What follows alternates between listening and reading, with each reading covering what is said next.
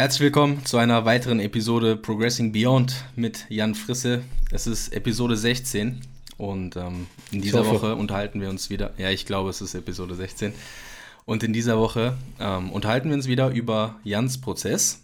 Jan war in den letzten Tagen in Deutschland und ähm, Jan ist außerdem aktuell auf Diät und wir werden uns ähm, ja in dieser Folge wahrscheinlich größtenteils über sein Training in der Diät und ähm, auch seine Ernährung, äh, seine aktuellen Makros und die Rahmenbedingungen zur äh, Diät unterhalten und ähm, ein paar Dinge über seine Physik und seinen aktuellen Lebensstil klären. Und äh, in diesem Sinne, Jan, ähm, herzlich willkommen in deinem eigenen Podcast. Äh, ich hoffe, dir geht's gut. super, und, danke. Uh, mir geht's, mir geht's super. Uh, wie geht's dir? Mir geht's auch gut, Dankeschön. Perfekt, ähm, das freut, das freut ja. mich sehr. Wie lange warst du in Deutschland? Wann warst du in Deutschland? Um, Was hast du dort gemacht? Ich war, ich war, ich war in der Tag fünf Tage in Deutschland ähm, und hab, war da eigentlich primär ähm, zu Besuch bei meiner Familie und äh, für den Geburtstag meines besten Freundes. Äh, der ist nämlich 26 geworden. Und ah, nice. äh, da muss man natürlich äh, ja jetzt mal nach anderthalb Monaten kurz äh, nach Hause ähm, einmal alle drücken und dann wiederkommen. So ungefähr. Yeah. Also so hat sich, yeah. so hat sich, so hat sich ein bisschen angefühlt. Ähm, also fünf Tage waren äh, Fünf Tage kamen mir lang genug vor, waren aber dann doch irgendwie relativ kurz, also ging extrem schnell rum. Ähm, ich muss auch sagen, ich muss mir da unbedingt was überlegen in Bezug auf ähm, Work-Life-Balance, ähm, weil wenn du zu Hause oder wenn du, sag ich mal, in der Nähe von einer Familie wohnst und du hast einen Arbeitstag und du gehst noch trainieren und du hast am Abend noch irgendwie eine Stunde Zeit oder zwei, dann macht's halt, dann kannst du halt ruhig mal für eine Stunde oder zwei zu deinen Eltern fahren so oder mit deinem besten Freund chillen und was essen oder so. Ähm, ja. Das Problem ist, wenn du dann halt da bist, also wirklich aus einem anderen Land da bist, dann willst du ja auch möglichst viel Zeit mit den äh, Personen verbringen. Und dann ist es relativ schwierig, einen Vollzeitjob ähm, in Kombination mit Training, wobei das jetzt bei mir nur am fünften Tag äh, der Fall war, ähm, zu vereinen. Ähm, aber es wird sicherlich im Laufe der Zeit besser werden, wenn äh, ich das ein paar Mal gemacht habe. Ähm, und ich muss mir auch überlegen, was ich mache, wenn äh, meine Eltern zum Beispiel mal zu Besuch kommen. Wahrscheinlich werde ich denen sagen, hey, äh, ihr müsst acht Stunden am Tag Sightseeing machen und dann können wir abends essen gehen oder so. Keine Ahnung. Ich weiß noch nicht, wie ich es mache, ähm, aber da muss ich mir auf jeden Fall was überlegen und ich denke, das wird auch im Laufe der Zeit besser. Also es war relativ schwierig abzuschalten, auch wenn es jetzt am Wochenende war und ich am Wochenende tendenziell ein bisschen weniger Workload habe.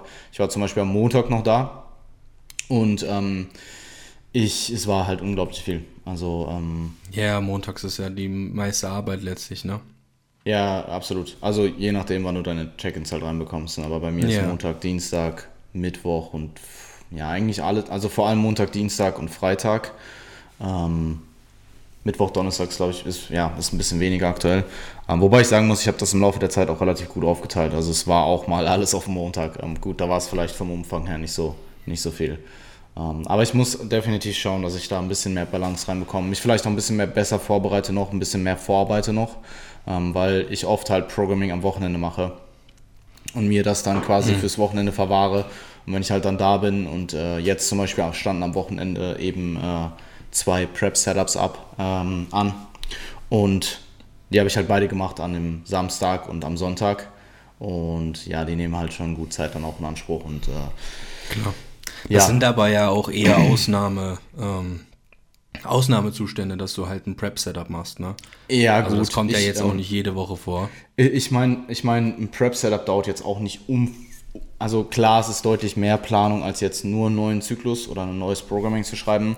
Wobei der Hauptarbeit auch da erstmal, vorausgesetzt eben das Programming wird maßgeblich umgestellt, ähm, was oft der Fall ist, zumindest bis zu einem bestimmten Grad. Also so, dass ich halt von Scratch, vom Scratch komplett neu aufbaue, ähm, das Programming dann äh, dauert es in der Regel schon länger, als wenn ich jetzt einfach nur das bestehende Programming leicht anpasse.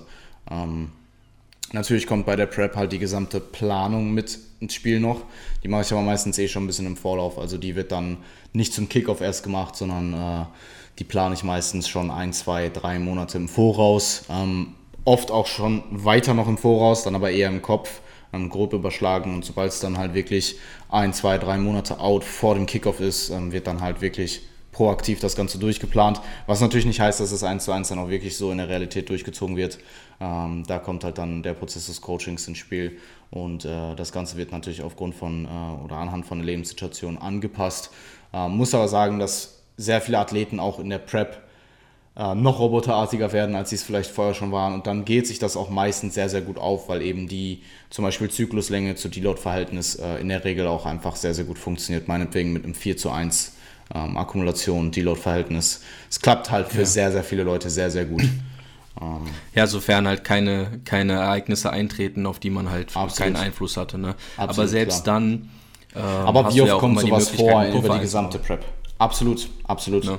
Ähm, also das, sowas planst du ja mit ein, dass ja. Dinge passieren, die du nicht einplanst. Klar, klar. Letztlich. Ähm, ne? Zeit, also ich meine jetzt, ich, ich ähm, die Vorarbeit wird halt im Endeffekt in der Prep äh, mit dem Athleten geleistet, indem du äh, muskulär Pro Progress ausmaxst, ähm, indem du den Athleten in eine gute Ausgangslage bringst und ähm, früh genug anfängst, vor allem bei First-Timern.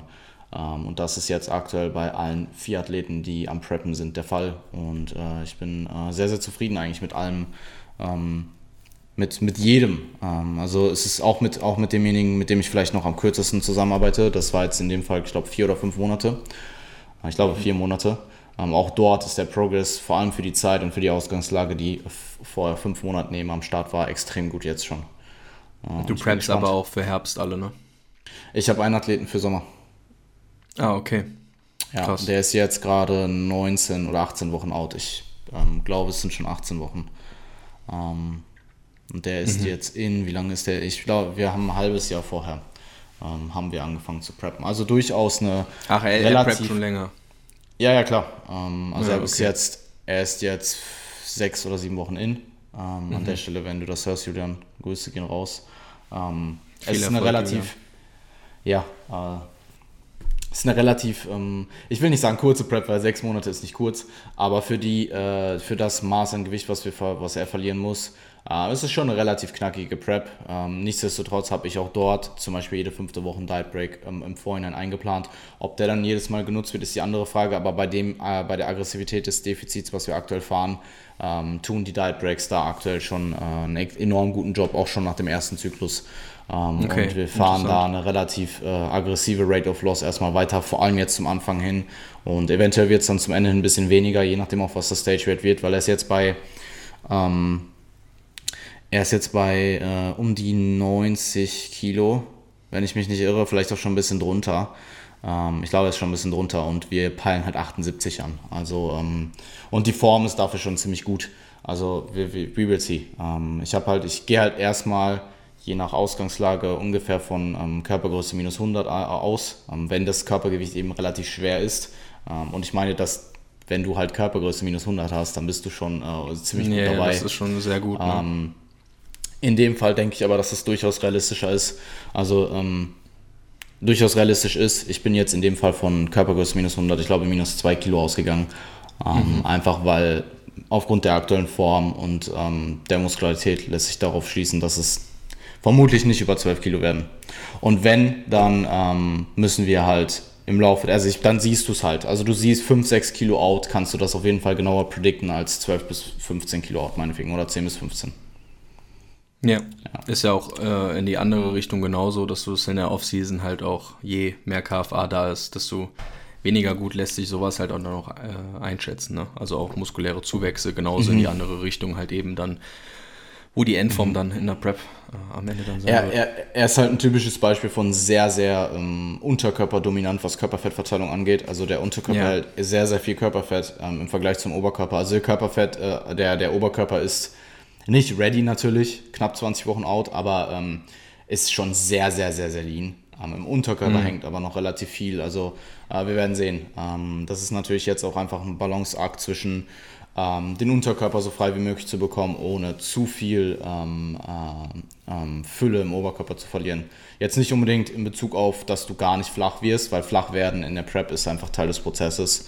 Ähm, aber du willst natürlich schauen, dass du nicht zu lange Perioden hast und äh, im Oberkörper Trainingsperformance verlierst. Das wird bei ihm definitiv ja. so ein bisschen der, der Balanceakt sein. War bei mir 2019 auch so.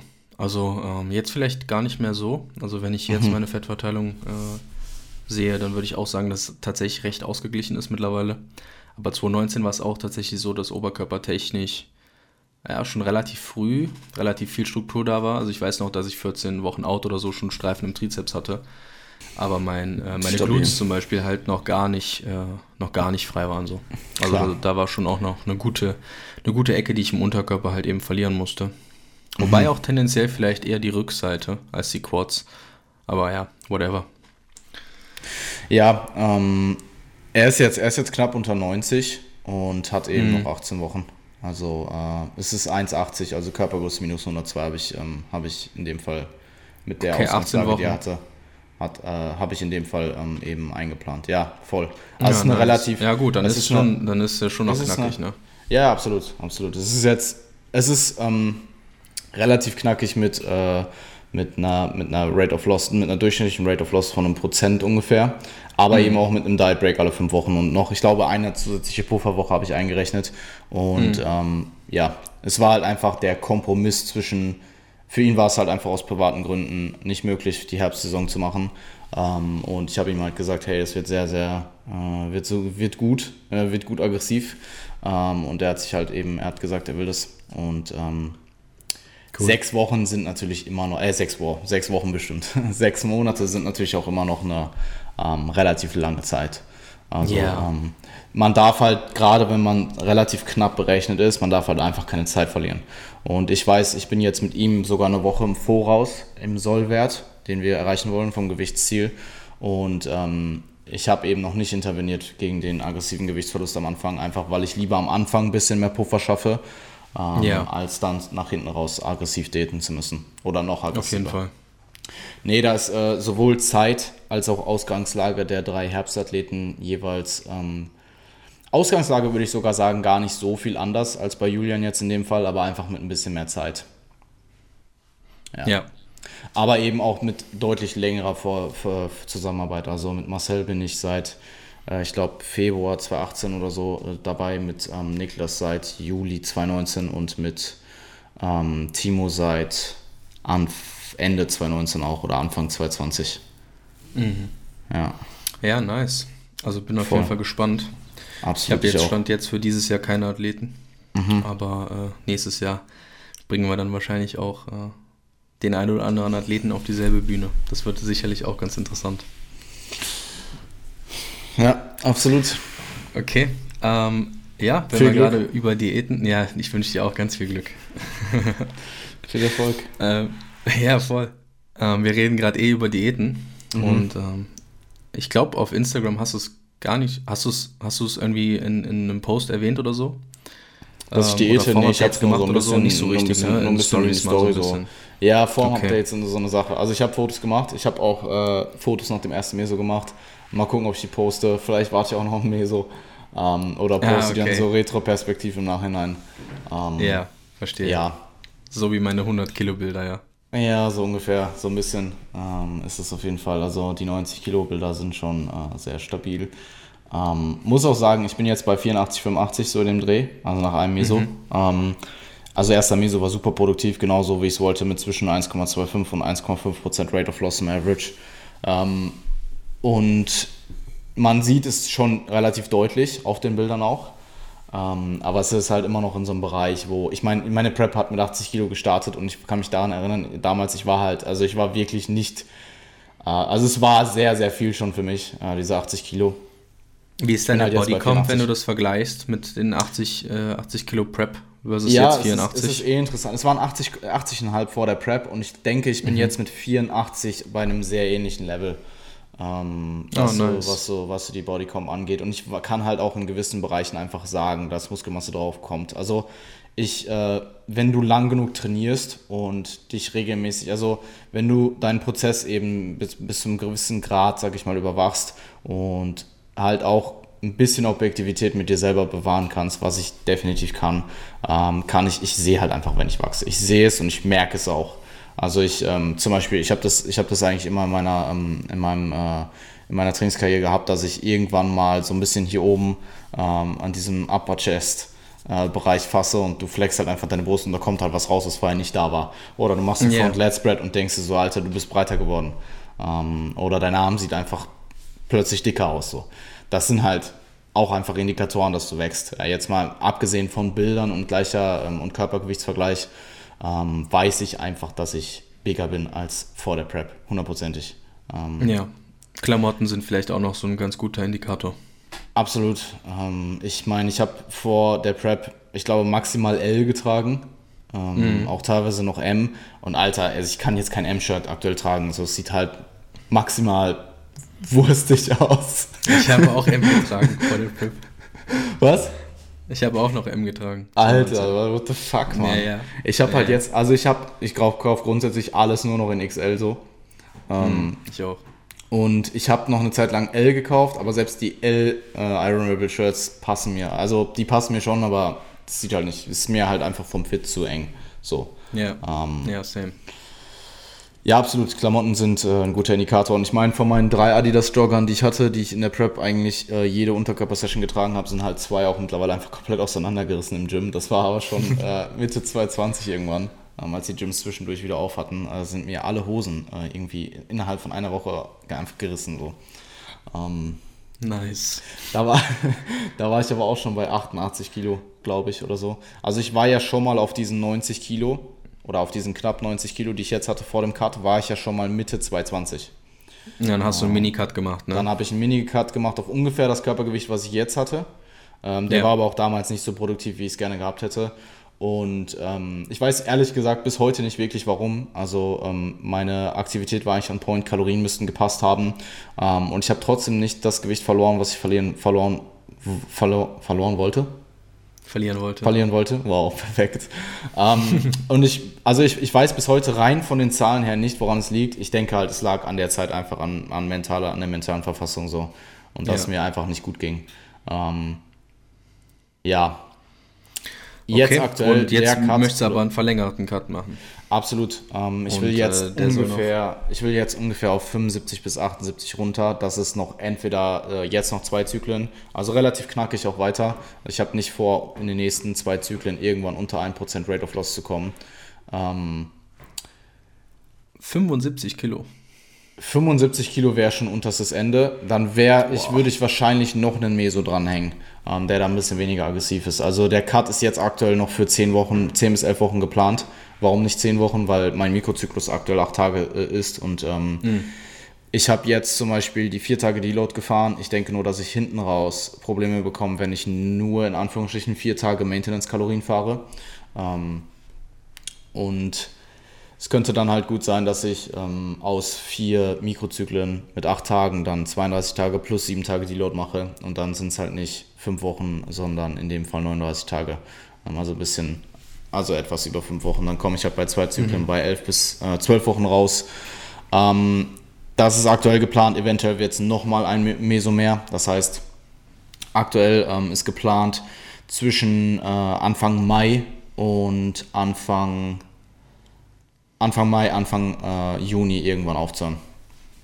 Und das geht sich auch ganz gut auf mit den äh, Wettkämpfen, die dann im Sommer sind, dass ich eben äh, in der Zeit, wo äh, es eben ähm, in der, ich sag mal, in der heißeren Phase, was die, Com was die äh, Competitions angeht, ein bisschen Luft habe, was Ernährung angeht. Nicht, dass ich es unbedingt brauche, ähm, aber ich muss halt jetzt auch nicht unbedingt in der Zeit, die halt eh stressiger wird, äh, diäten. Ähm, ja, genau. Auch wenn es Zumal das tendenziell möglich wäre. Absolut. Also Mhm. Ich finde, zumal das eigentlich schon auch recht niedrig ist, ne? Also 75, wenn man das jetzt ähm, vergleicht, wenn du sagst, okay, du hast eine ungefähr ähnliche Bodycomp wie mit 80,5, du jetzt 4 Kilo schwerer wirst, in mhm. der Theorie, mhm. rein optisch, und man das halt mit deinem Körpergewicht on stage vergleicht, dann ist 75 ja schon ordentlich. Also wie viel Prozent? Das ist dann vielleicht 10 Prozent über Stage Rate, oder? Also ich, ich glaube nicht, dass ich 4 Kilo reine Muskelmasse aufgebaut habe. Ähm, vielleicht eher Richtung 2 bis 3. Mhm. Ähm, wenn, es, wenn es sagen wir mal 3 sind, dann wäre 75 wäre, ähm, wäre 7 Kilo über Stage Rate. Ähm, also definitiv ja. tief. Aber nicht, also ich, ich habe halt bei der in, der, in der Prep habe ich gemerkt, so mit zwischen 70 und 72 war so mein, mein, äh, mein unterster Punkt, was meine Body Fat Settling Range angeht. Also du hast meinetwegen einen unteren Punkt, so ich sag mal die Schmerzgrenze, bevor du wirklich Symptome der Diät bekommst und es vielleicht auch hormonell langsam äh, bergab geht. Ähm, wobei auch das relativ individuell ist. Also ich habe Athleten, äh, ich habe Geschichten oder Stories gehört, wo wirklich ähm, Libido zum Beispiel auf, von einem auf dem anderen Tag komplett weg war und vorher aber noch vorhanden. Oder wo es wirklich chronisch immer weniger wurde. Ich habe das Gefühl, bei mir wurde es chronisch immer weniger, aber so Richtung Juli, Mitte Juli rum. Ich wäre vielleicht Anfang Juli eher. Und ich kann mich erinnern, ich war 2019 Anfang Juli im, äh, in Wien mit Klienten und ich hatte da ungefähr 70 Kilogramm. Ähm, Form war extrem gut schon, also sehr, sehr ansehnlich. Also wenn ich die Form hätte, Alter, mit mehr Muskelmasse, das wäre schon sehr, sehr cool. Ähm, und ich kann mich erinnern, da ging es mir noch ziemlich gut. Also ich kann mich auch zum Beispiel an, die, an das Feedback von meinen Athleten in der Zeit erinnern, äh, mich zurückerinnern, dass halt eigentlich keiner gesagt hat, hey, man merkt dir eigentlich, also alle haben eigentlich gesagt, hey, man merkt dir eigentlich nicht wirklich an, dass du auf Prep bist. Jetzt mal abgesehen davon, dass du halt deine weirden Oats isst und halt viel Posing Bisschen ruhiger machst. bist und so, ja. Okay. Ja, aber ansonsten, ja. Ähm, also ich kann mich erinnern, ich habe teilweise die gleichen Menschen äh, Ende September wieder getroffen und da war ich halt komplett anderer Mensch. Da war ich halt drei Wochen out und ich habe mich wirklich. Ja. Ich bin, ich bin, glaube ich, nach einer Session bin ich noch mit denen, die waren schon da und ich bin dann noch nachgekommen in die Shisha-Bar und ich habe mich wirklich in die Shisha-Bar gedragt. So, es war wirklich so. Ich war halt komplett deaf inside und dann saß ich da einfach nur rum und habe halt probiert, zu, nicht, zu, nicht zu sterben einfach und war halt nur am Vegetieren. Ja. Ähm, das war ja. definitiv ein komplett anderer Zustand und ich meine immerhin nur, quote unquote, 5 Kilo Unterschied dazwischen. Also ähm, irgendwo so in die Richtung wird es gehen. Ich muss jetzt nicht unbedingt herausfinden in der Diät, wo dieser Punkt ist. Das will ich auch gar nicht. Ähm, ich mache es natürlich auch einfach davon abhängig, wie der Look ist, wie die Trainingsperformance ist. Aber ich denke so Richtung 75 ähm, wäre so die unterste Range. 75 bis 78, äh, 75 bis 77 so in dem Bereich. Ähm, denke ich, bin ich sehr happy mit. Und von da aus kann ich eben auch gut längerfristig wieder in den Aufbau starten, was ja auch, äh, einer, was ja auch ein äh, Ziel des Cuts ist. Ja, yep. bis Ende 2022 dann wahrscheinlich, ne? Ja. Durch, durchgehend. Ähm, nee, ich denke nicht, dass ich anderthalb Jahre durchgehend gehen werde. Ähm, aber die meiste Zeit davon, ja. Vielleicht schiebe ich irgendwo einen Minicut ein oder vielleicht auch nochmal einen Prolonged Cut, um mich in eine bessere Ausgangslage zu bringen, um dann vielleicht eher zu maintain mhm. oder ganz langsam zu gain, meinetwegen drei bis sechs Monate vor dem eigentlichen Prep-Kickoff. Das hängt aber auch einfach 90 da, hattest du jetzt, ne? 90. Ja. Das, okay. das hängt auch, das hängt auch einfach, das hängt auch damit ab, äh, das hängt auch davon ab, was ich jetzt generell Mitte des Jahres mache. Ähm, je nachdem, ob ich mich coachen lasse, werde ich ähm, oh, ja. ja dann auch abgeben und dann, ich meine, klar habe ich mit Sprache recht, aber im Endeffekt vertraue ich ja dann der Person vollends und ähm, es kann natürlich auch sein, dass ich dann durchgehend im Aufbau bin bis 2023. Steht aber auch noch nicht fest, ob ich mich ähm, selbst preppen möchte. Ja ich gut, denk, aber wenn du, also das sind halt 15 Kilo, wenn du jetzt von 75 ausgehst. Ja, ne? aber ich will mit 90 Kilo auf gar keinen Fall in die Prep starten. Nee, nee deswegen sage ich ja Ende 22, ne, Mitte, Ende 22, dass du da vielleicht dann nochmal einen Cut einlegst, um dann halt in eine gute Ausgangslage zu kommen, dass mhm. du da halt ungefähr um das Bodyweight herum shiftest, so vielleicht plus minus ein, zwei Kilo und dann ja. halt von dort aus im, zwei, im Frühjahr 2023 dann halt in ein bisschen entspanntere Prep startest. Also so war es halt gemeint. Mhm. Also das, das Ding ist halt, ich habe halt äh, vor der, ich habe in der Prep gesagt, ich will nie wieder 80 wiegen. Dann habe ich jetzt 90 gewogen so. Ähm, und jetzt sage ich 80 jetzt, wiegen. Ja, ja. Wegen, nein, nein. So, oder, nee, nee, nee, so habe ich glaube ich nicht gesagt. Ich glaube, ich habe gesagt, ich will nie wieder 80 mit der Bodycomp wiegen. Das habe ich auch, denke ich, geschafft. Okay. Jetzt wiege ich halt yeah. 90 und die Bodycomp war definitiv halt schlecht. Also obviously schlechter als mit 80. Ähm, Wäre schön, mhm. wenn nicht. Ähm, ich muss nicht unbedingt nochmal 90 wiegen, weil 90 schon sehr grenzwertig war. Äh, wenn es natürlich wieder in die Richtung geht, dann sei es so. Ähm, dann muss aber auf jeden Fall ordentlich was drauf gekommen sein. Ich will eher wirklich Richtung 80 in die, in die eigentliche Prep starten als mit 90. Weil wenn du davon ausgehst, dass ich mit 70 Kilo auf die Bühne gehe in äh, 23, was sehr realistisch ist, dann, ähm, also real, klar, es ist jetzt nicht, es ist jetzt auch nicht wenig. Äh, es ist sehr, sehr realistisch. Ähm, also ich will das Leichtgewicht eben ausfüllen im besten Fall. In dem Fall wäre das dann sogar eher Richtung 72, also 7 Kilo on Stage ähm, Weight. Das, das Bantam meinst du, oder? Nein, ich meine Leichtgewicht. Aber Leichtgewicht geht bis 72,5 ja. bei der GNBF. Ja. Ah, okay. Ja. ja. weil du sagst, du willst es ausfüllen. Ja, im besten Fall fülle ich es Ja, aus. okay. Also Ja, irgendwo okay. zwischen Ja, ins Leichtgewicht kommen und Leichtgewicht ausfüllen. Im besten Fall fülle ich es halt aus. Weil wenn ich Ja. zum Beispiel an der untersten Grenze vom Leichtgewicht bin, kann man natürlich auch argumentieren, ob man dann nicht irgendwie sich noch in die Superbantam reinhackt. Ähm, Ja, ja, genau, nachdem, deswegen sagst du, wenn du bist. 70 meintest. Ne? Ja, ja, ich meinte 70, dann habe ich aber nochmal drüber nachgedacht. Es sind ja insgesamt vier Jahre und ich denke, in vier Jahren sind auch äh, sieben, siebeneinhalb Kilo sehr realistisch. Was heißt sehr realistisch? Es ist schon, das ist nicht wenig, aber Mhm. ich äh, arbeite auch hart dafür. Also ähm, ich denke schon, dass das durchaus äh, eine Nummer wird. Ja, ich bin auch äh, vor allem gespannt, also wenn du dich dann dafür entscheidest, äh, gecoacht zu werden, wie das sich dann auf deinen Prozess auch nochmal auswirkt. Ich meine, so richtig trainingstechnisch gecoacht wurdest du ja, soweit ich weiß, jetzt auch noch nicht. Ich meine, das war ja nur Ernährungscoaching in der Prep, was du bei Valentin gemacht hast. Ähm, dementsprechend, ja. Es wird auf jeden Fall ganz interessant, also auch für mich so als Außenstehenden einfach zu sehen, ähm, Ja, safe. Vielleicht mache ich ja die Gains wie, meines wie du dich Lebens. entwickelst. Vielleicht Ja, ist mein. Programming ja komplett shit so. Wäre krass. Ähm, ja, absolut. Also wie gesagt, ich, ich überlege, ich denke darüber nach, mich selbst zu preppen, weil ich es eben in 2019 auch schon überlegt habe.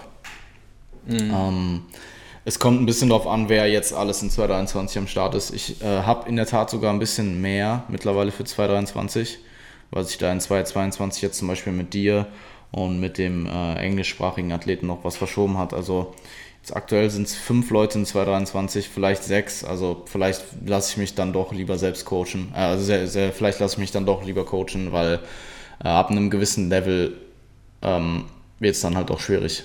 Und ich muss mir halt auch überlegen, was ich mit der GNBF mache. Yes, das ist halt genau das im Prinzip, wo ich halt auch äh, mit hader so. Ja, ich mach's halt trotzdem. Selbe Situation. Ich mach's halt dann Ja, aber du so. bist vielleicht auch, was Coaching angeht, nochmal so ein, so ein Jahr ungefähr oder zwei vielleicht auch weiter als ich, weißt du. Mhm. Aber was dieses reine Wettkampf-Athleten-Coaching betrifft, weißt du. Also die Anzahl an Athleten, die du quasi dieses Jahr auf die Stage bringst, bringe ich halt nächstes Jahr so. Mhm. Deswegen, Ja, ja, ich meine, ich habe ich hab letztes Jahr, ähm, ja, ich meine, klar, das war keine Prep, ähm, aber ich habe ja auch da acht, acht Leute äh, gepreppt für vier Monate. Und man merkt natürlich schon dann einfach, vom, vom Aufwand wird es mehr. Und du hast natürlich bei jedem Athleten das Setup. Dann hast du die Posing-Sessions, die vermehrt reinkommen. Ähm, die Check-ins werden länger. Die Check-ins werden vielleicht länger, die Leute sprechen langsamer. Ähm, Ja, und mehr. Ne? Also man wird akribischer, finde ich. Ja, also, das kommt ein bisschen auf die Person an. Es kommt schon ein bisschen auf die Person an. Ähm, Okay. Aber ja, grundsätzlich schon, ja. Mhm. Ähm, Also es kommt dann schon mehr Arbeit auf einen zu. ja, definitiv. Und ich meine, äh, es wäre sehr extrem gewesen letztes Jahr. Ich meine, ich traue es mir zu, sonst würde ich es nicht machen. Aber ähm, ich, ja, du äh, sagst halt dann sehr, sehr viel Nein äh, zu, zu anderen Dingen, äh, wenn du eben Ja zu acht Athleten äh, sagst. In, der, in, in dem Fall in meinem, in meinem Coaching-Kontext so. Wenn du jetzt natürlich super Ja, weit bist, sehr erfahren, dann sind acht Athleten vielleicht für dich gar nicht so viel. Cool. Ja, das ist dann halt auch Ähm, eben wieder der Punkt mit der Work-Life-Balance. Ja, absolut. Ja, ich meine, ich, ich, mein Gedankengang aktuell ist halt einfach so viel arbeiten wie möglich, bis ich ungefähr 40 bin und dann halt schauen, was, was bei rumgekommen ist. So. Ähm, also ich Ja, habe da diverse Ziele, sowohl was Coaching als auch äh, zum Beispiel jetzt den privaten, finanziellen äh, Bereich angeht. Und äh, die sind jetzt erstmal bis 40 angepeilt und dann schaut man halt, wo man steht. Ja, Balance ist ja auch, oder generell Work-Life-Balance heißt ja auch, dass du Phasen hast, wo halt einfach mehr Work ist und Phasen, wo dann halt eben mehr Life stattfindet, wenn Ja, man das absolut. so sagen kann. Und wenn du halt eine Wettkampfsaison vor dir hast und Wettkampfathleten, dann steht da eben mehr Arbeit an, als wenn es halt Off-Season, ähm, als wenn Off-Season ist. Wobei man da auch schon wieder sagen kann, es ist halt jetzt, wenn du halt ein guter, ähm, sehr gut gebuchter Online-Bodybuilding-Coach bist, dann hast du ja immer On-Season für irgendwen. So. Dann ist irgendwer immer am Prep. Ja, voll. Also Ich- man es muss dann halt- wahrscheinlich einfach besser werden. Du wirst halt effizienter. In, in, ja, genau. Ja, oder du sagst, also du hast jetzt gerade gesprochen, dass sich Work-Life-Balance verschiebt. So du Work-Life-Balance von 20 bis 40 ist halt einfach nicht existent. Und danach wird es dann vielleicht wieder ein bisschen mehr. Perfekt. Super. Ja, kann man so machen. Ich glaube, da gibt es natürlich jetzt nicht unbedingt ein richtig oder falsch. Also es ja, kommt sicherlich ähm, auch auf die Prioritäten des Einzelnen Es kommt an. voll auch darauf an, was für eine Art von Person du bist. Es gibt definitiv ja. Leute, die können sehr akribisch eine Sache machen für Jahre, ohne halt Burnout zu bekommen und können wirklich all in in diese eine Sache reingehen und sehr viele Dinge dann vielleicht auf der Strecke liegen lassen, ähm, um eben in dieser einen Sache die, die, das beste oder das höchste Level im Individuum zu erreichen. Es können aber, es können aber, es können ein Bruchteil der Menschen, eine ganz kleine Prozentzahl wirklich ähm, eine Sache, für eine Sache das ganze Leben, sage ich mal, hingeben kann. Ähm, ohne dass es sie jetzt meinetwegen irgendwann zercrusht oder sie halt Burnout bekommen.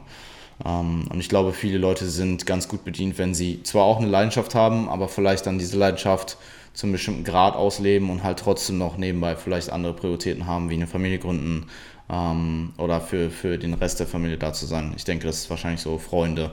Ähm, das sind so die zwei anderen. Was Bereiche. auch völlig Privat Hobbys. Ne? Also absolut, das, das absolut soll voll, ja auch so sein. Voll.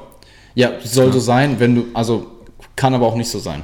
Ähm, aber kann die, auch nicht die, so sein, die, aber wenn es jetzt jeder machen würde, ja, ja, du, dann, dann Ähm, na, was heißt so wie ich? Ich bin ja auch nicht da, wo ich hin will, aber das, da bin ich, also ich bin, denke ich, äh, gut dabei.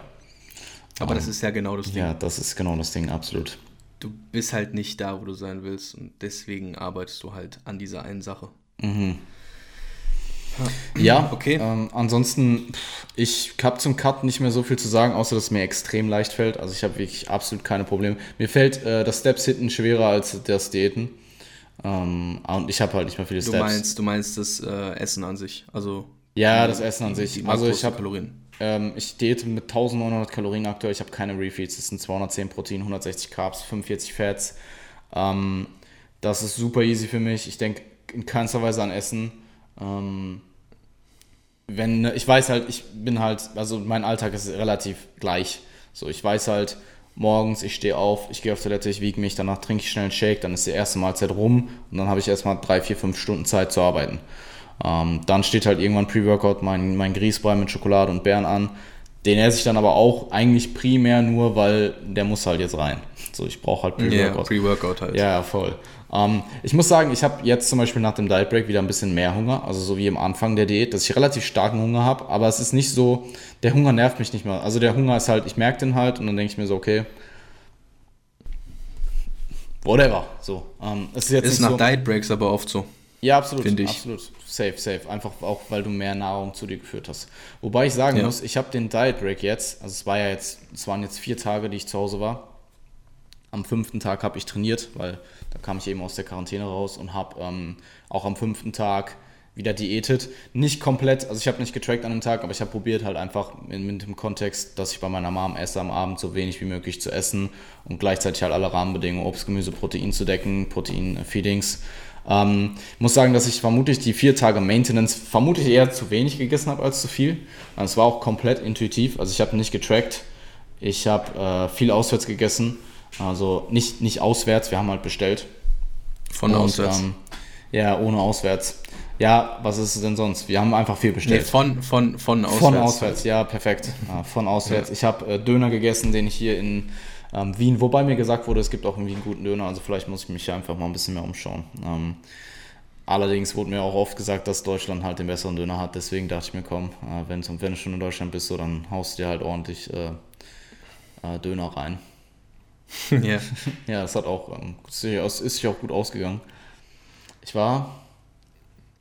Alter, ich habe fucking dreimal Döner gegessen. Ja, Döner, Döner geht halt in der Diät auch eh gut, finde ich. Also ja, jetzt, jetzt, also ja, in der Diät jetzt nicht unbedingt. Ähm, wenn also, du jetzt zehn Wochen out bist, okay, aber wenn du halt einen Cut machst und äh, ja, kommt ein bisschen drauf an, was du. Ich habe halt einmal Döner-Teller mit Pommes gegessen, einmal Klammerjum und einmal normalen Döner. Also ja, Döner-Teller mit Pommes, okay. Wenn du einen Döner nimmst und die Soße weglässt, dann geht Ja, aber wer isst denn seinen Döner ohne Soße, Alter? Ja, ich, ich weiß eh, was ich cutte. Ja, normal. Nein, ich esse, ich, esse, ich esse im Cut, wenn ich türkisch essen gehe. Also, das ist ja so ein türkisches Restaurant. An der Stelle, wenn ihr irgendwie aus dem Raum Essen kommt, geht unbedingt zu Miran, Alter. Ich mache nie Werbung. Keiner. Ich mache wirklich nie Werbung so. Ich habe keine Codes, nichts. Sponsoring. Aber Alter, geht zu Miran und zieht euch diesen Döner rein so und dankt mir später so. Sagt, dass ihr von ja. Jan kommt, dann äh, ja, auch nochmal. kommt ihr gar nicht. Ey, der Typ, genau. der Typ ist einfach, also der Typ ist auch einfach für mich so eine richtige Koryphäe im Döner-Game, Alter. So, der ist halt, das ist der Chef, der ist die ganze Zeit selbst da, so. Der ist die ganze Zeit rund um die Uhr selbst da am Ackern, Alter. Der ist der Letzte, der rausgeht und der Laden läuft halt unnormal krass so. Und der ist trotzdem die ganze Zeit da und ist am Ackern, Junge. Der ist einfach Goat, Mann. Ehrlich. Und der ist auch gleichzeitig okay. immer übernett so. Und der Döner ja, ist krass. Ist, ist, ja. Perfekt. Okay, also geht auf jeden Döner, Fall zum Döner Rand. Also Timestamps macht Fall. Niklas dann rein. So. ja, ja, ich habe Niklas eh gesagt, er muss die Timestamps ein bisschen äh, er darf die nicht so allgemein und riesig machen dann so 20 Minuten Marvins Prozess. Ja, ja, voll. Habe ich, auch, hab ich auch letztens gedacht, so. Ja, ja, egal. Einfach mal wieder hier Niklas kritisieren im Podcast. Ähm, nice, ja, ge geht auf jeden Fall zu äh, Miran in Essen. Ähm, wirklich. Und zieht euch Döner rein dort. Alles klar. Ähm, ich werde. Lass uns über Training reden, oder? Ja, ich äh, wollte noch kurz das mit dem, ähm, mit dem, also was ich sagen wollte, die Einfachheit des Cuts ist wirklich, es läuft halt so nebenbei durch und es wird halt einfach abgehakt und es fällt mir nicht schwer. Also mir fällt das Steps machen deutlich schwerer, einfach weil ich habe morgens einen kleinen Spaziergang, ich habe zum, ich fahre zum Training und zurück zum Training mit Öffentlichen, da kommen auch ein paar Steps zusammen. Je nachdem, was ich trainiere und je nachdem, wer da ist, laufe ich mehr oder weniger im Training. Wenn jetzt, ähm, wenn jetzt wer da ist, mit dem ich quatsch, dann laufe ich nicht die ganze Zeit wie so ein Irrer auf und ab. Ähm, um ihn herum so. Perfekt. Und wenn ich Lower trainiere zum Beispiel, mache ich das auch nicht. Also da liege ich halt zwischen den Sätzen mm. am Boden. Und dann brauche mm. ich halt manchmal abends noch 3000 Steps. 3000 Steps klingt jetzt nicht viel, ähm, aber muss ich halt einfach nachts oder abends nochmal raus.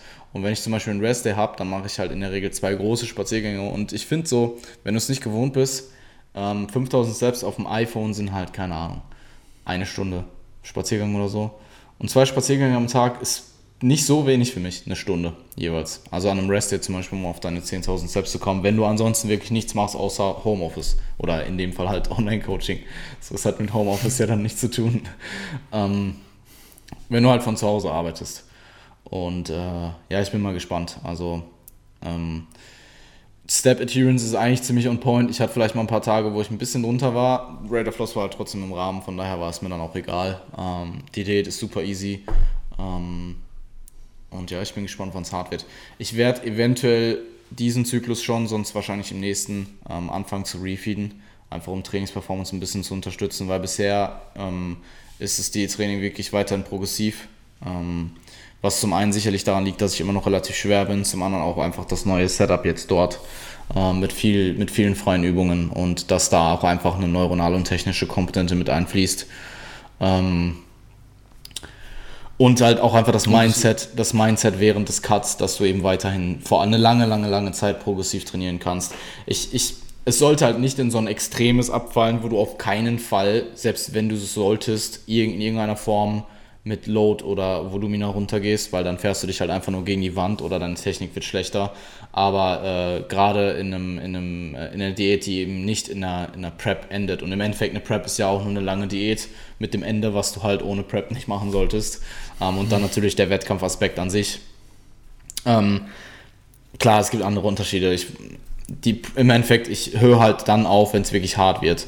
Und äh, ja. ich bin mir ziemlich sicher, dass ich den größten Teil der Prep, äh, der, der Diät jetzt, wenn nicht sogar den, der, die ganze Diät weiter in Progress machen kann. Und das wird dann eben äh, in geraumer Zeit, wenn ich eben merke, dass so langsam aber sicher die Diät auch meine Trainingsperformance angeht oder ich vielleicht ein bisschen lethargischer werde, ich die Diät einfach mehr merke, dass ich dann eben mit Refeeds gegensteuere. Das hat sich auch in Total. der Prep eigentlich äh, gut bewährt.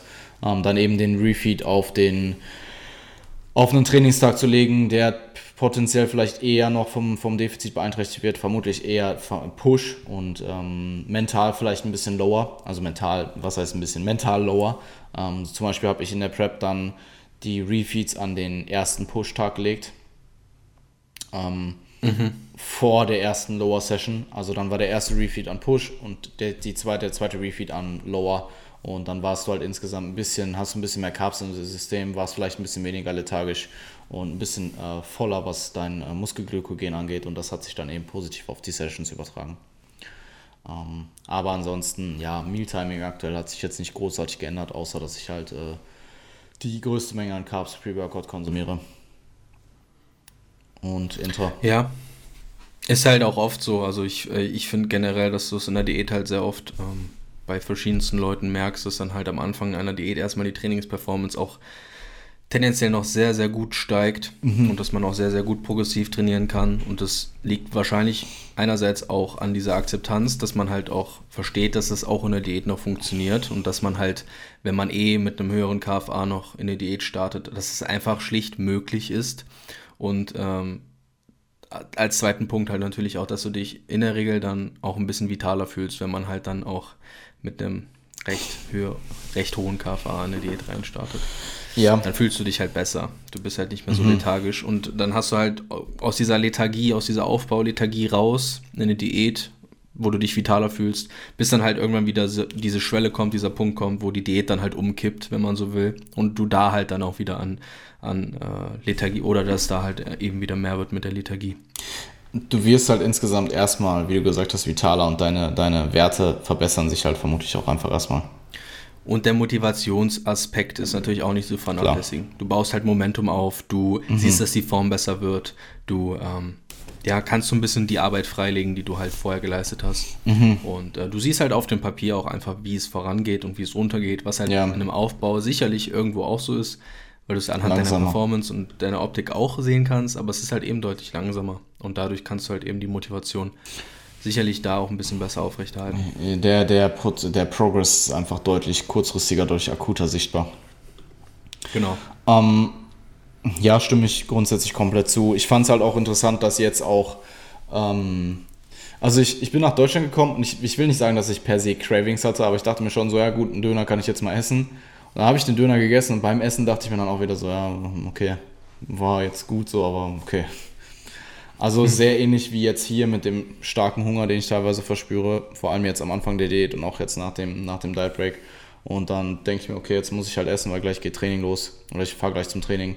Dann esse ich das und denke mir halt dabei auch so, ja, okay. Aber das ist halt, halt jetzt da. Ja, ja, aber das ist halt auch eigentlich zu erwarten, weil ich wiege aktuell 84 Kilo, also grob 84 Kilo und mein Appetit zum Beispiel am Anfang oder am Ende der Offseason vor der Prep mit 80,5 war auch komplett katastrophal. Ähm aber genießt du das nicht eher? Also ich, ich finde, ähm, oder ich für meinen Teil, ähm, wenn ich halt so zurückerinnere, was ich so für Ernährungsmuster auch in der Prep und nach der Prep so hatte, dann ist das für mich ähm, eigentlich etwas, etwas Positives zu merken, dass halt einfach das Food schon, äh, dass du schon ein gewisses Desinteresse hast. ja, gegenüber, weißt du? aber das nimmt dir halt einfach die, die, die Pleasureness von Essen. Was ich jetzt persönlich nicht so schlimm finde, ja. weil ich, Essen ist ja, jetzt eben. kein Mittelpunkt in meinem Leben so.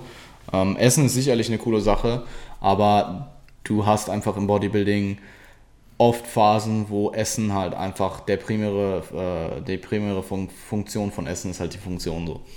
Ähm, ja, und wenn du es schaffst, halt die, die, die, das, äh die Freude am Essen zu integrieren in das Ganze, dann hast du es natürlich als Jackpot so. Aber Absolut. letzten Endes steht halt das Ziel immer übergeordnet. Und wenn mhm. du dann halt auch mal solche Phasen hast, dann ja, musst du sie halt akzeptieren. Das Ding als bei, Bodybuilder. Das Ding ist halt, ich war in der Vergangenheit ein extrem guter Esser und ich glaube, es liegt einfach daran, weil ich so lange viel diätet habe. Und das ist halt jetzt nicht mehr der Fall. Und dementsprechend ich will nicht sagen, dass ich ein schlechter Esser bin, weil selbst in Phasen, in der ich extrem schlecht essen konnte und extrem Struggle damit hatte, ist er einfach trotzdem gemacht. Es wird halt einfach trotzdem mhm. erledigt, so, das führt halt keinen Weg dran vorbei, egal wie räudig du dich dabei fühlst. Ähm, Sushi in Köln. Ja, ja, gut, aber da waren wir ja noch ziemlich Post-Prep. Ich muss sagen, für mich war, glaube ich, die angenehmste Phase, was Essen angeht, irgendwie echt so ein, zwei Monate Post-Prep. Weil da war Essen noch das so. Das war nicht Post-Prep, Mann. Das war im Sommer. Ah, du meinst das zweite Mal Sushi in Köln. Ah, Kraftstation, ja, ja. Ja, ja, voll. Nee, ja. Wir, wir, waren in Düsseldorf. Ja, Zeit, ach so, ach so du meinst, du meinst, ja, ja. du meinst da, wo du eigentlich auf dem Papier verloren hast im Sushi-Battle. genau. Ja. Genau da, ja. das Papier habe ich aber noch nicht gesehen. Naja, ich habe mehr gegessen als du im Vorhinein. Wir haben gleich viel gegessen und dann war halt die, war es halt vorbei so. Ich enthalte mich. Ähm, Boah, du hast mich komplett rausgebracht. Ich glaube, die angenehmste Phase war echt so Post-Prep, ein paar Monate danach, so zwei Monate danach. Da war Essen halt noch nice, aber ich war trotzdem halt so voll bedient mit, mit den Kalorien, die ich hatte. Ja. Da hat man sich halt schon auf Essen auch noch irgendwie gefreut, so. Ja. Ja. nee, also. Kann ähm, ich bestätigen. Ähm, für, für mich ist halt so die, die Prä, also Peak of Season ist halt Essen, so, ja. Also ich, ich habe 2019, Alter, ich habe vor der Prep Eis getrunken. Ich kann mich erinnern, ich äh, saß in meinem Bett und ich habe ähm, Hagen, das wurde mir mitgebracht so. Und weil ich das ewig nicht mehr gegessen hatte und ich dachte mir, okay, vielleicht geht es gut rein. Und dann saß ich da und habe irgendwie zwei Löffel genommen und dachte mir so, Junge, du kannst es nicht essen. Dann habe ich gewartet, bis das geschmolzen ist und dann habe ich es getrunken. Einfach das 6-Euro-Eis getrunken. wow. Ja, ähm, ja, also habe ich auf jeden Fall alles schon durchgemacht. Bin gespannt. Ich denke, jetzt mit, mit Richtung 75 Kilo wird es auf jeden Fall wieder interessanter auch zu essen. Ähm, Ja, ja. Aber das ist ja dann auch einfach äh, in Bezug nochmal auf die äh, Settling Range. Und Du hast eben diesen untersten Punkt und der unterste Punkt heißt ja jetzt auch nicht per se. Ich würde sagen, das ist einfach der Punkt, wo du produktiv in, die Aufbau, in den Aufbau starten kannst, ohne dass du jetzt erstmal Monate oder Wochen lang recovern musst.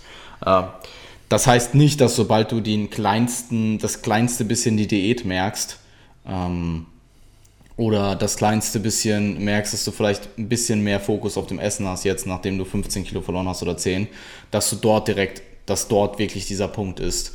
Ähm, ich denke, dieser Punkt ist eher zu etablieren, wenn du mal dann ein, zwei Wochen aus dem Defizit raus bist, wie du dich dann fühlst. Und ich bin mir ziemlich sicher, weil eben mit diesen 70 Kilo im Juli in 2019 habe ich mich extrem, also was heißt extrem gut gefühlt, aber ich habe mich in der, in der Diät selbst, im Defizit selbst relativ gut gefühlt. Ähm, Essen war okay und hätte ich da halt, wäre ich da in den Aufbau gegangen mit mehr Kalorien, wäre das sicherlich eine sehr, sehr gute Ausgangslage gewesen. Muss aber auch sagen, auf dem Weg nach oben, nach der Prep auf gar keinen Fall. 70 Kilo wäre keine gute Ausgangslage gewesen so. Ja. Ähm, ja gut, aber da warst du dann eben auch entsprechend signifikant tiefer nochmal. Absolut. Und hast ja dann eben diese, diese negativen Diätanpassungen auch viel mehr noch mitgenommen. Ja. Weil dein Körpergewicht von dort aus ja auch recht schnell wieder in diesem Bereich war, aber die Diät äh, Mhm. ja trotzdem noch nicht weg waren. Ne? Also das überschneidet sich dann halt in dem Fall. Ja, und vor allem, ich meine, ich hatte die 70 Kilo, ähm, ich habe ja, also lowest weight in war irgendwas mit 64 irgendwas so. Ich, vielleicht hatte ich auch sogar, vielleicht bin ich sogar auch mal unter 64 gedroppt beim Entladen. Das sind ja nochmal, das sind ja nochmal, ähm, das sind ja nochmal 10% Minus auf die 70 drauf. Also, ja. Ja. Ja, und das waren halt auch. Ich bin sehr gespannt, wie, der, wie deine Form ist. ja, ich, Also ähm, ich, äh, Ich könnte mir, gut cool. ich könnte mir gut vorstellen, dass es mit 75 schon extrem gut aussieht. Weil du musst halt auch überlegen, die 65 sind ja dann auch in dem Kontext, dass du ein gewisses Maß an Muskulaturverlust eingeboost hat durch, durch die Prep. Und das wird ja jetzt im besten Ja. Fall nicht passieren, weil du halt einfach noch hoch genug Ja. bist. Also ich kann dir mal Bilder mit 70 äh, schicken, die sahen schon echt verdammt gut aus. Also äh, so äh, All-Around-Look war da safe halt auch besser als jetzt äh, mit 65 so. Außer vielleicht obviously Mhm. auf der Bühne so, ganz klar. Aber so All Alltagslook so, Der Alltagslook. noch äh, in Klamotten aussah oder in Klamotten sah ich auch schon ziemlich dünn aus da. Ähm, aber sie, ja gut, das wird sich wahrscheinlich auch nie ändern. Außer mit 90 Kilo. Mit 90 Kilo fülle ich auch 3XL aus. Perfekt. Perfekt. ähm, das ist übrigens ein 3XL-Shirt hier. Ah, crazy. Ja. Super. Na, ich, ich habe mich schon gefragt, warum du so, warum du so huge aussiehst. Perfekt. Ähm, ja, ich glaube, das ist so der, der Status quo, was die Diät angeht. Ähm, und ja, Training, wie gesagt, es ist weiterhin progressiv. Ich habe den ersten Meso abgeschlossen. Ähm, aktuell Pull Push Lower Off, Pull Push Lower Off, Repeat, also acht Tage Mikrozy Mikrozyklus. Und ja, ähm, kann zum Training gar nicht so viel mehr sagen. Ich habe jetzt die Rest Days eben vorgezogen in äh, Deutschland. Ich habe das davor in der Offseason auch schon eine Zeit lang gemacht. Ich mache das auch mittlerweile mit vielen Athleten, dass ich eben Rest Days einschiebe, vier oder fünf, anstatt eine komplette Deload-Woche. Ähm, das ist so teils, teils. Ähm, ich denke, es gibt kein richtig oder falsch. Es gibt einen äh, richtig für den einen und einen falsch für den äh, einen und vice versa. Ähm, oder was heißt falsch, aber besser und schlechter vielleicht ist vielleicht eine bessere Bezeichnung. Ähm, und wo du dich da eben aufhältst, äh, ist, ähm, muss man eben herausfinden. Ein Deload hat halt eben den Vorteil, dass du vermutlich einen etwas besseren Einstieg hast und du jetzt zum Beispiel in dem Diät-Kontext dann auch einfach mehr Zeit hast, mehr zu essen Also jetzt meinetwegen, wenn du den Diet Break sieben Tage machen willst, würde ich dir jetzt nicht unbedingt sieben Rest Days empfehlen. So. Und sieben Rest mhm. Days mhm. und ist mehr. Super. Yeah. Ähm, dann kommst du halt drei Kilo schwerer zurück und brauchst halt erstmal zwei Wochen Intro. Ähm, jetzt mal ganz blöd gesagt, ganz pauschal. Also, ob das jetzt wirklich so ist, sei mal dahingestellt. Aber ähm, ein Deload hat halt einfach den Vorteil, dass du äh, technisch nicht so sehr äh, Adaption verlierst, dass du neuronal nicht so viel Adaption verlierst und vermutlich auch ein bisschen weniger Muskulatur insgesamt einboost, auch wenn das wirklich Mikrolevel sind, auf denen wir uns hier be be befinden. Aber fünf Rest Days anstatt eine Woche Deload, wenn du es wirklich, ähm, wird vermutlich ein bisschen weniger Muskulatur einbußen. Ähm, was nicht heißt, dass du diese Muskulatur dann nicht auch einfach direkt zurückgainst, wenn du eben wieder anfängst zu trainieren. Mhm. Ähm, das ist halt die Theorie. Vielleicht auch, vielleicht auch unter, unter dem Kontext, dass wir halt gerade einfach in einem Lockdown sind, ist halt für die meisten Leute gerade ähm, im Home Gym ein Deload-Training einfach eine, eine, eine, eine, blöde Situation, wenn man das so sagen mhm. will.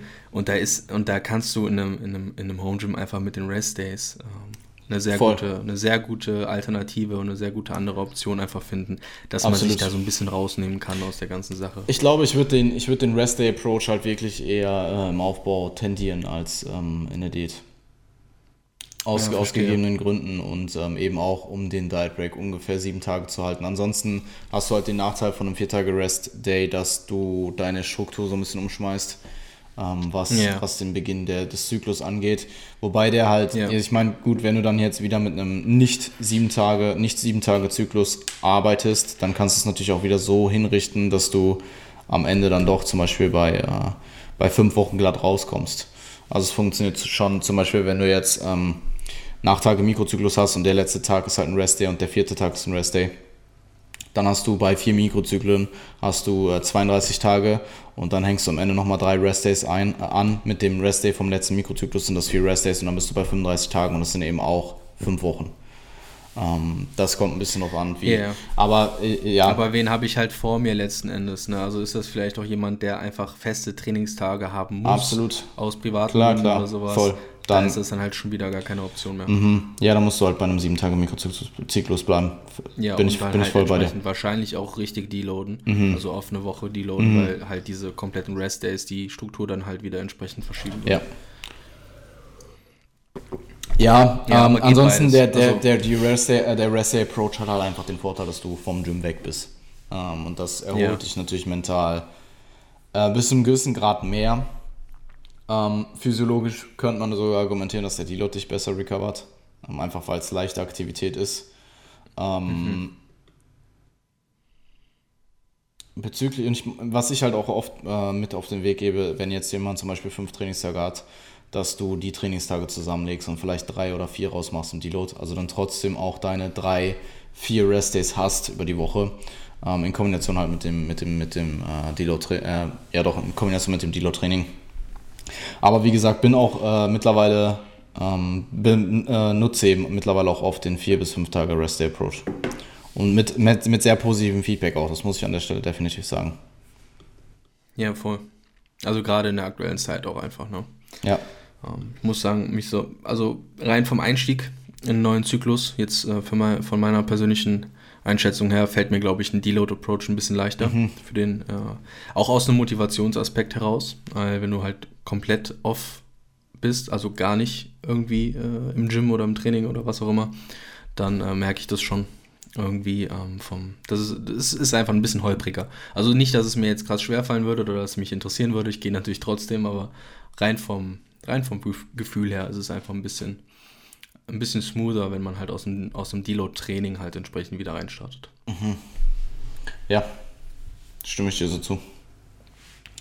Cool. cool. Ähm, ja, ansonsten habe ich eben noch Pull in Deutschland trainiert. Äh, am fünften Tag natürlich. Und mhm. ja. Hatte sogar gutes Setup in Deutschland jetzt. Mit Safety Bar und Kabelzug ja, und so. Ja, ich wollte gerade fragen, was hast also wo, wo, äh, wie, was? hast du in Deutschland gemacht? Also. Es war ein Keller. Welch? Ach so, ja, crazy. Mhm. Ja, cool. Ja, ich wurde da. Und jetzt wurde da, äh, hier in Österreich. Ich wurde da mitgenommen in den Keller. Das war ein guter Keller. Ja, nice. Ja. Cool. Absolut.